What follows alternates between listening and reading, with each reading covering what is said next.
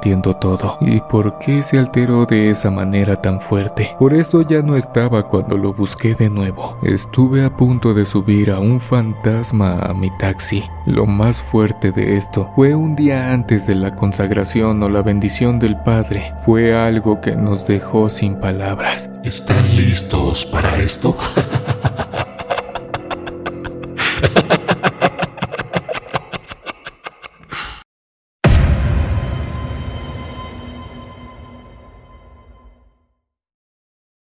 Llevo manejando taxi hace varios años. Conocí este oficio debido a que por cuestiones de la vida solo pude estar en Estados Unidos muy poco tiempo. Prácticamente solo logré pagar la deuda de la cruzada y junté un poco de dinero para comprar un taxi. No sé si mi destino ya estaba marcado de esta manera o las mismas circunstancias fueron escribiendo mi propia historia. Quitando el dinero del taxi, prácticamente regresé como me fui. Ese sueño americano me duró muy poco. No están para saberlo, pero les voy a contar la verdad. Ya me había acomodado en mi trabajo. Me dedicaba a la construcción, específicamente a la plomería, pero todo cambió para mí aquella tarde. Había un compañero con el cual la verdad no me llevaba bien. Era del Salvador. Tengo que reconocer que era muy trabajador, pero había un problema. Él estaba enfermo, no podía controlar su carácter, y no era por cuestión propia, sino que su cerebro no trabajaba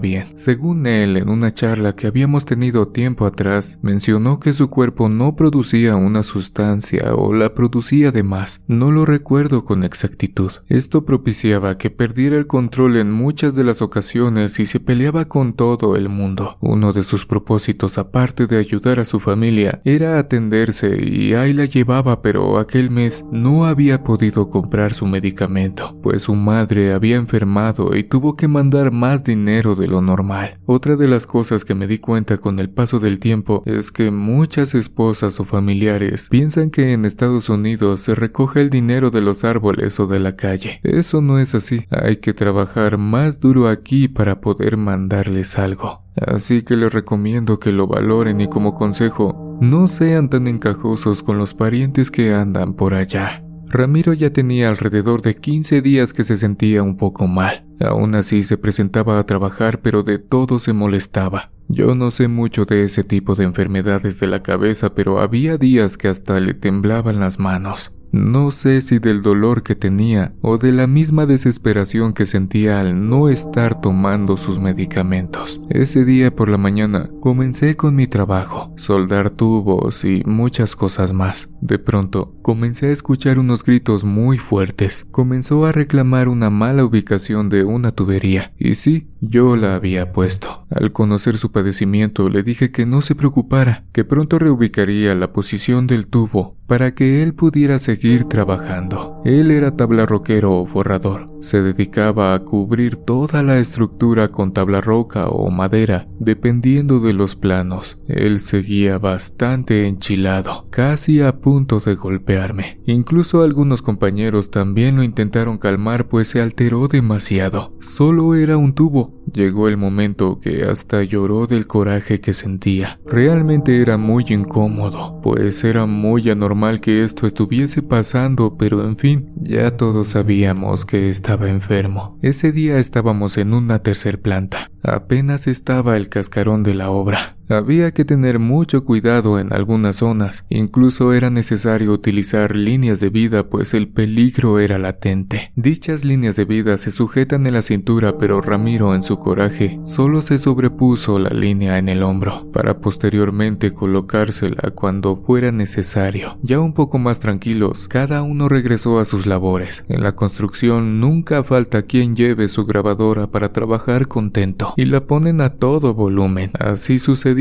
ya entrados en la chamba, escuchamos un golpe bastante fuerte, como algo que había caído por las escaleras. Fui a ver de inmediato y lo que vi no lo podía creer. El que se había tropezado era él. No sé ni cómo pasó, pero se había salido de las escaleras. Había chocado con unos postes ligeros de protección y es obvio que no pudieron contener su peso y salió por el otro lado. Lamentablemente la línea de vida se le había enredado en el cuello y con la fuerza con la que cayó, pues ya se imaginarán lo que pasó. De inmediato nos abandonó. Comencé a gritar a mis compañeros que Ramiro se había accidentado. En cuestión de segundos intentamos bajarlo, pero ya no respondió. Lo más pronto posible, localizamos al encargado de la obra y nos dijo que pronto llegaría con las autoridades. Habrá tardado alrededor de 40 minutos cuando llegó con los policías y comenzaron a investigar cómo había sido el accidente, algo que me pareció traición y que nunca imaginé era que varios compañeros habían dicho que la última persona con la que había discutido o tenido un problema era conmigo. No lo dijeron claramente, pero insinuaron que a lo mejor yo lo había empujado. Todos conocíamos su condición. Ahora resulta que yo era el culpable. Los policías me llevaron de inmediato para interrogarme. No puedo negar que todo el tiempo estuve nervioso y me presionaban para que yo dijera algo que no hice. Siempre dije la verdad, tal y como se los cuento ahora. Después de muchas horas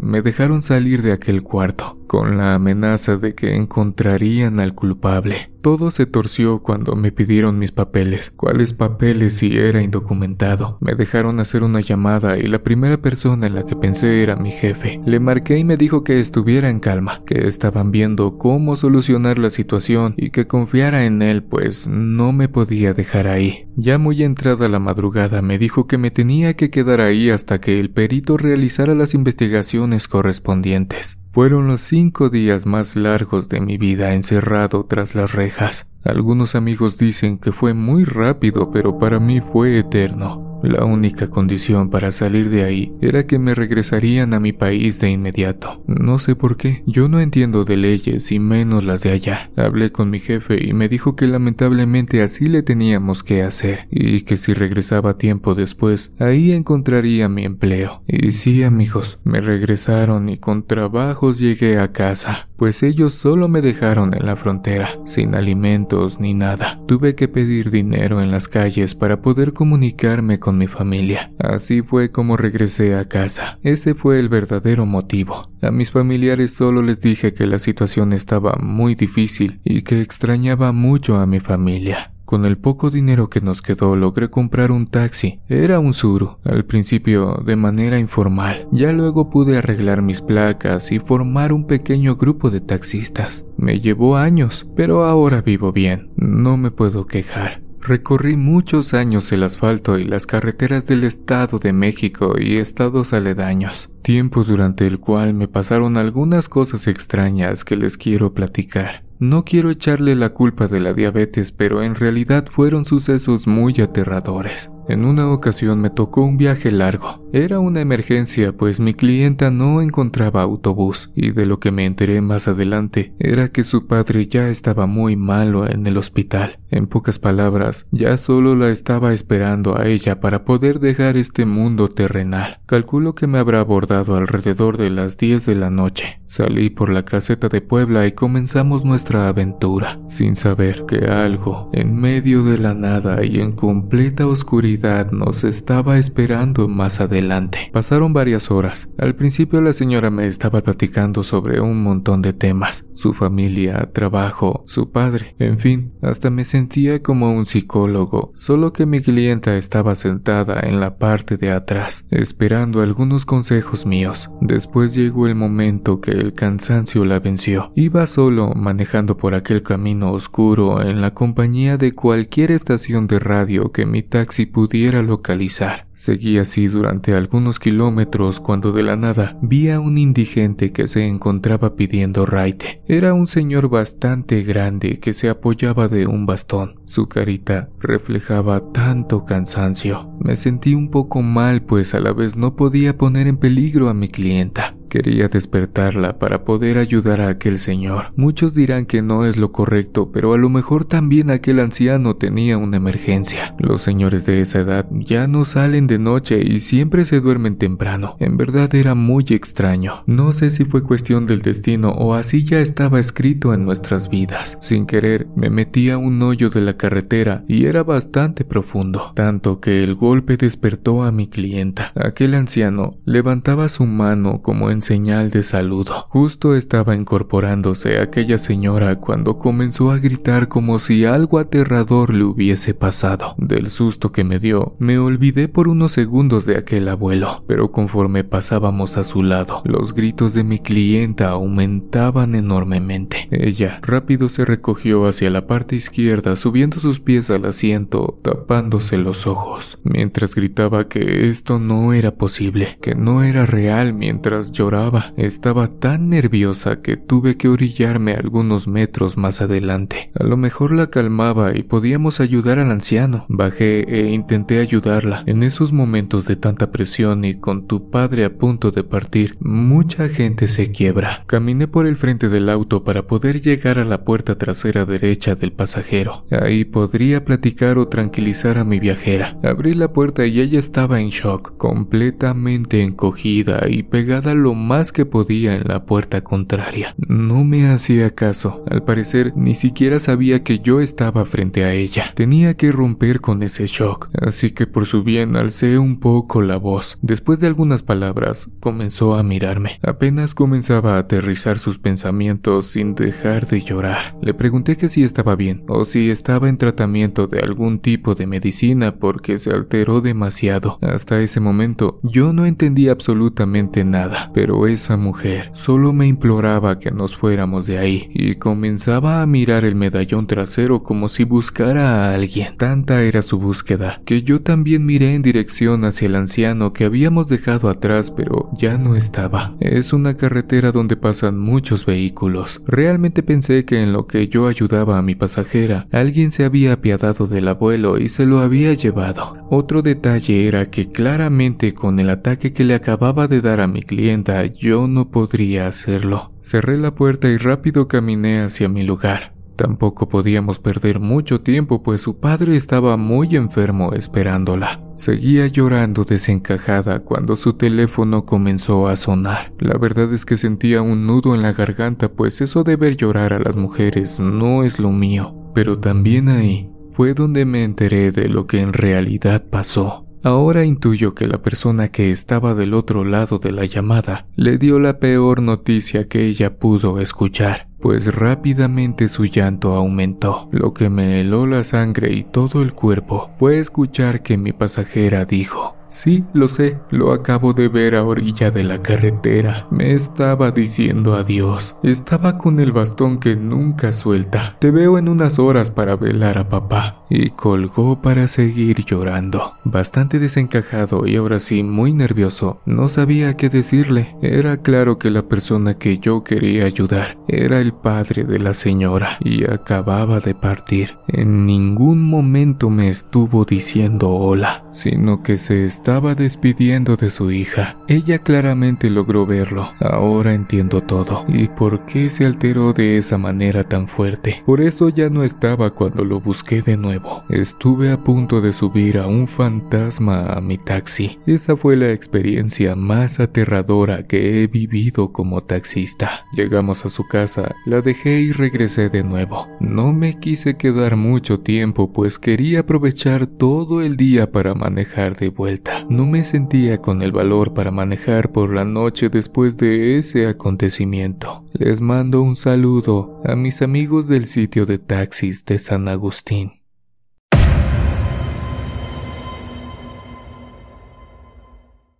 Hola amigos, mi nombre es Federico y quiero compartirles mi caso. Es bastante perturbador. Manejo desde muy chavo. Aprendí en parrandas con mis amigos en la calle. Ahora que mis hijos andan de aquí para allá recuerdo mis aventuras, aunque tengo que decirles que eran tiempos muy diferentes. Ahora por cualquier cosa ya te echan el ojo y esperan el momento preciso para hacerte daño. Y lo digo por lo siguiente, hace ya varios años en mi municipio se dio una oleada o temporada muy crítica, donde los malos transgredían la paz que había por estos rumbos, actos que no quiero mencionar En esos años, yo estaba buscando un auto para tener otro taxi. Gracias a mi esfuerzo y a la ayuda de mi virgencita es que pude lograr varias concesiones con el tiempo, las cuales me permiten llevar una vida bastante holgada y tranquila. Inexperto, se me hizo muy fácil levantarme por la mañana e ir a un mercado de autos. En esos años, el bueno era el Suru. Había varios en aquel lugar, pero uno en cuestión había llamado mi atención. El precio era bastante accesible y se notaba que no estaba maltratado. En verdad pensé que estaba haciendo el mejor negocio de mi vida. Lo calé, le di algunas vueltas y cerré el trato con la persona que me lo vendía. Bastante emocionado le pagué. Firmamos papeles y me fui a casa para mostrarle a mi señora la nueva unidad que había comprado. No me esperé nada de lo que pasaría después con este nuevo taxi que acababa de comprar. Aquí en la casa de todos ustedes tenemos la costumbre de bendecir todas nuestras unidades al finalizar el año. Es una creencia muy arraigada que tengo por parte de mis padres, pues ellos siempre bendecían la milpa cada vez que mis hermanos y yo sembrábamos para que la tierra y nuestros esfuerzo nos dieran los mejores frutos. El carro había llegado una semana antes de que el padre fuera al sitio de taxis para consagrarlos. Después, hacemos una pequeña comida para que todos los trabajadores y sus familias la disfruten. Y si es posible, repartimos algunos regalos para que ellos también estén contentos al trabajar con nosotros. Esa semana recuerdo que estaba como niño con juguete nuevo, pues era nuestro segundo taxi, pero muy pronto se me quitaron las ganas de trabajar en él. Esa mañana salí temprano como de costumbre. Es muy normal hacer base en lo que llegan los pasajeros. Uno a uno van saliendo los compañeros a distintas ubicaciones de la ciudad, de la colonia o del municipio. Ya lo saben, ese lunes todo transcurrió con normalidad. Mientras esperaba pasaje, ya hasta había hecho cita con el ojalatero para que me pintara la unidad de acuerdo a la cromática correspondiente a esos años. Llegó la noche y aquí es donde comenzó lo interesante. Muchas noches y hasta el último día de ese taxi sentí que alguien me observaba. Miraba en varias ocasiones el retrovisor pero no había nadie. En ocasiones también sentía el auto muy pesado, como cuando lo llenas de pasajeros. De hecho, en una ocasión y mientras hacía base en la madrugada, sentí claramente cómo la suspensión del vehículo se achaparró como si alguien se hubiese subido. Cosas muy extrañas pasaron ahí. La secretaria me pasó la dirección a la cual tenía que ir. Mientras esperaba, la secretaria me pasó la dirección a la cual tenía que ir. Se trataba de un hospital cercano aquí de la colonia. No lo pensé dos veces y fui directo por mis clientes. Se trataba de una familia que acababa de tener a su criatura. Pasé por ellos. También le ayudé al esposo con la pañalera enorme que traía y la metí en la cajuela mientras él ayudaba a su esposa a subir al taxi. Segundos después de comenzar el viaje, el pequeñito comenzó a llorar. Todo el camino se la pasó así. De hecho, los padres ya estaban pensando en regresar nuevamente al hospital pues no se calmaba. Ellos pensaban que algo le había pasado. De cualquier forma les dejé mi tarjeta por si decidían hacerlo y yo regresaría de inmediato para llevarlos. Y algo que todos notamos cuando aquella mujer bajó de la unidad es que su pequeño dejó de llorar. Ese sería un primer aviso para mí, pero nunca me di cuenta. Minutos después sabría lo que en realidad estaba pasando. Ahora entiendo y sé perfectamente que los pequeños pueden sentir las malas vibras, esas malas energías o espíritus que vagan en pena o perturban a las personas. Emprendí el regreso y nuevamente sentí que alguien me observaba. Avancé algunas cuadras y justo frente al parque, nuevamente miré el espejo. Me quedé completamente helado cuando vi una figura humanoide sentada en medio de los asientos de atrás, mirándome fijamente. Esto no tardó mucho, pues al mirar mi camino y regresar la vista al espejo, aquella silueta ya no estaba. No puedo negarles que me quedé algo sorprendido pues nunca había tenido ese tipo de experiencias. Regresé a la base y terminé mi turno, y llegando a casa le platiqué a mi esposa lo que me había pasado. De inmediato me dijo, te lo dije, pero nunca me haces caso. ¿Tú qué sabes dónde andaba ese carro o para qué lo ocupaban? A lo mejor alguien murió ahí y por eso te lo dieron tan barato. Nunca me haces caso. Eso dijo mi mujer como exagerando las cosas, pero tenía toda la razón. A lo mejor lo dijo al aire, pero sus palabras se hicieron realidad más adelante. Lo bueno que pronto llegaría la bendición. Eso fue lo que pensé. Ya solo faltaban cuatro días. Qué mal estaba, pues muchas de esas cosas no se van así de simple. Para el miércoles me tocaba descanso y nuevamente algo muy extraño pasó durante la noche. Metí el taxi después de lavarlo en la calle y lo dejé preparado para salir muy temprano en la mañana. Así fue. Me levanté y bajé para calentar el motor un poco mientras me lavaba la boca. Me despedí y ese día comenzó algo mal pues cuando me subí al taxi, el medallón de atrás y los espejos de los costados tenían manchas. Eran manchas de dedos, de esas que quedan cuando tienes las manos sucias y tocas los cristales del auto. Bajé algo molesto para reclamarle a mi señora si había dejado subir a los niños o algo porque mis vidrios estaban todos sucios. De inmediato me dijo que no, que nadie había tocado el auto. Sin creerle y bastante molesto, me fui a trabajar, aunque las cosas que estaban sucediendo eran bastante extrañas. Ya formado en la fila para tomar pasaje, tomé el trapo que siempre llevaba de emergencia para limpiar las marcas y ahí me di cuenta de algo muy perturbador. Las manchas en los vidrios de la unidad no eran de mis hijos, se trataban de dedos grandes como de un adulto. Esto ya me estaba incomodando. Lo más fuerte de esto fue un día antes de la consagración o la bendición del Padre. Fue algo que nos dejó sin palabras. Y digo nos dejó porque mi esposa fue testiga de lo que les cuento. Estábamos durmiendo cuando un grito en la cochera nos despertó. Se escuchaba como un lamento que provenía de un lugar cerrado. Después de eso comenzamos a escuchar unos trancazos sobre lo que parecía algo metálico. Me levanté sigilosamente para averiguar si el más problemático de mis vecinos nuevamente estaba discutiendo con su mujer, pues ya era su costumbre después de unos tragos.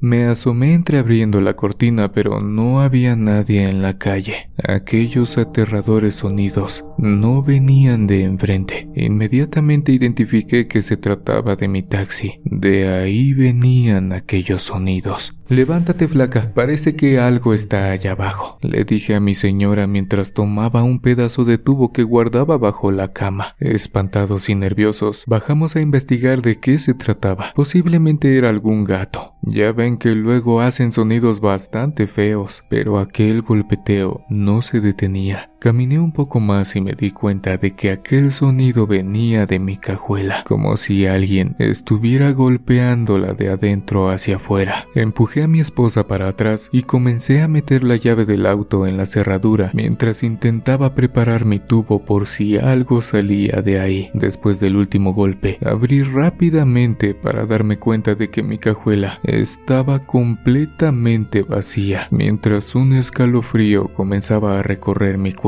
Miré bastante desencajado a mi señora, pues lo que acabábamos de vivir era inexplicable y bastante aterrador. Sin palabras que decir, nos fuimos a acostar nuevamente. El silencio reinaba en esos momentos. Nos abrazamos e intentamos dormir de nuevo, aunque ninguno pudo hacerlo. Ya más calmados, escuché de mi mujer decir que lo que fuere pronto se iría con la bendición del Padre. Quisiera decirles que así fue, pero no. Pasó la bendición y estas cosas no se detenían. Fue meses después hasta que en un retén me detuvieron. Ahí fue donde conocí cómo remarcan los números de serie y muchas cosas más que me sirvieron de experiencia. Fue un problemón porque yo estaba manejando un auto que había sido utilizado para cosas malas. De lo que me enteré tiempo después era que esa cajuela había servido para transportar algo que no logró llegar con bien a su destino. Ya saben a lo que me refiero. Desde entonces se me quitaron las ganas de comprar en ese tipo de lugares y pensar que la persona que me lo vendió se veía tan buena gente. Uno nunca sabe con quién se topa en las calles. Gracias por escucharme.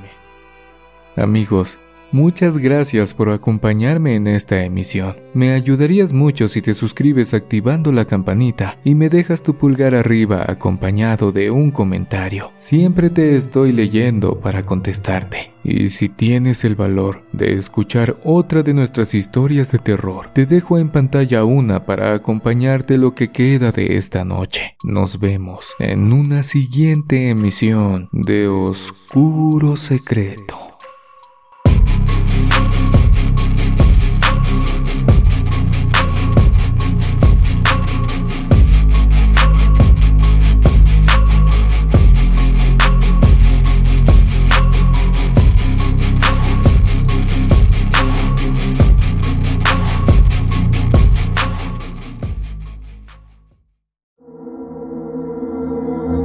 ¿Quieres escuchar las historias de terror que más te gustan sin cortes comerciales? Puedes convertirte ahora en miembro de ACAST.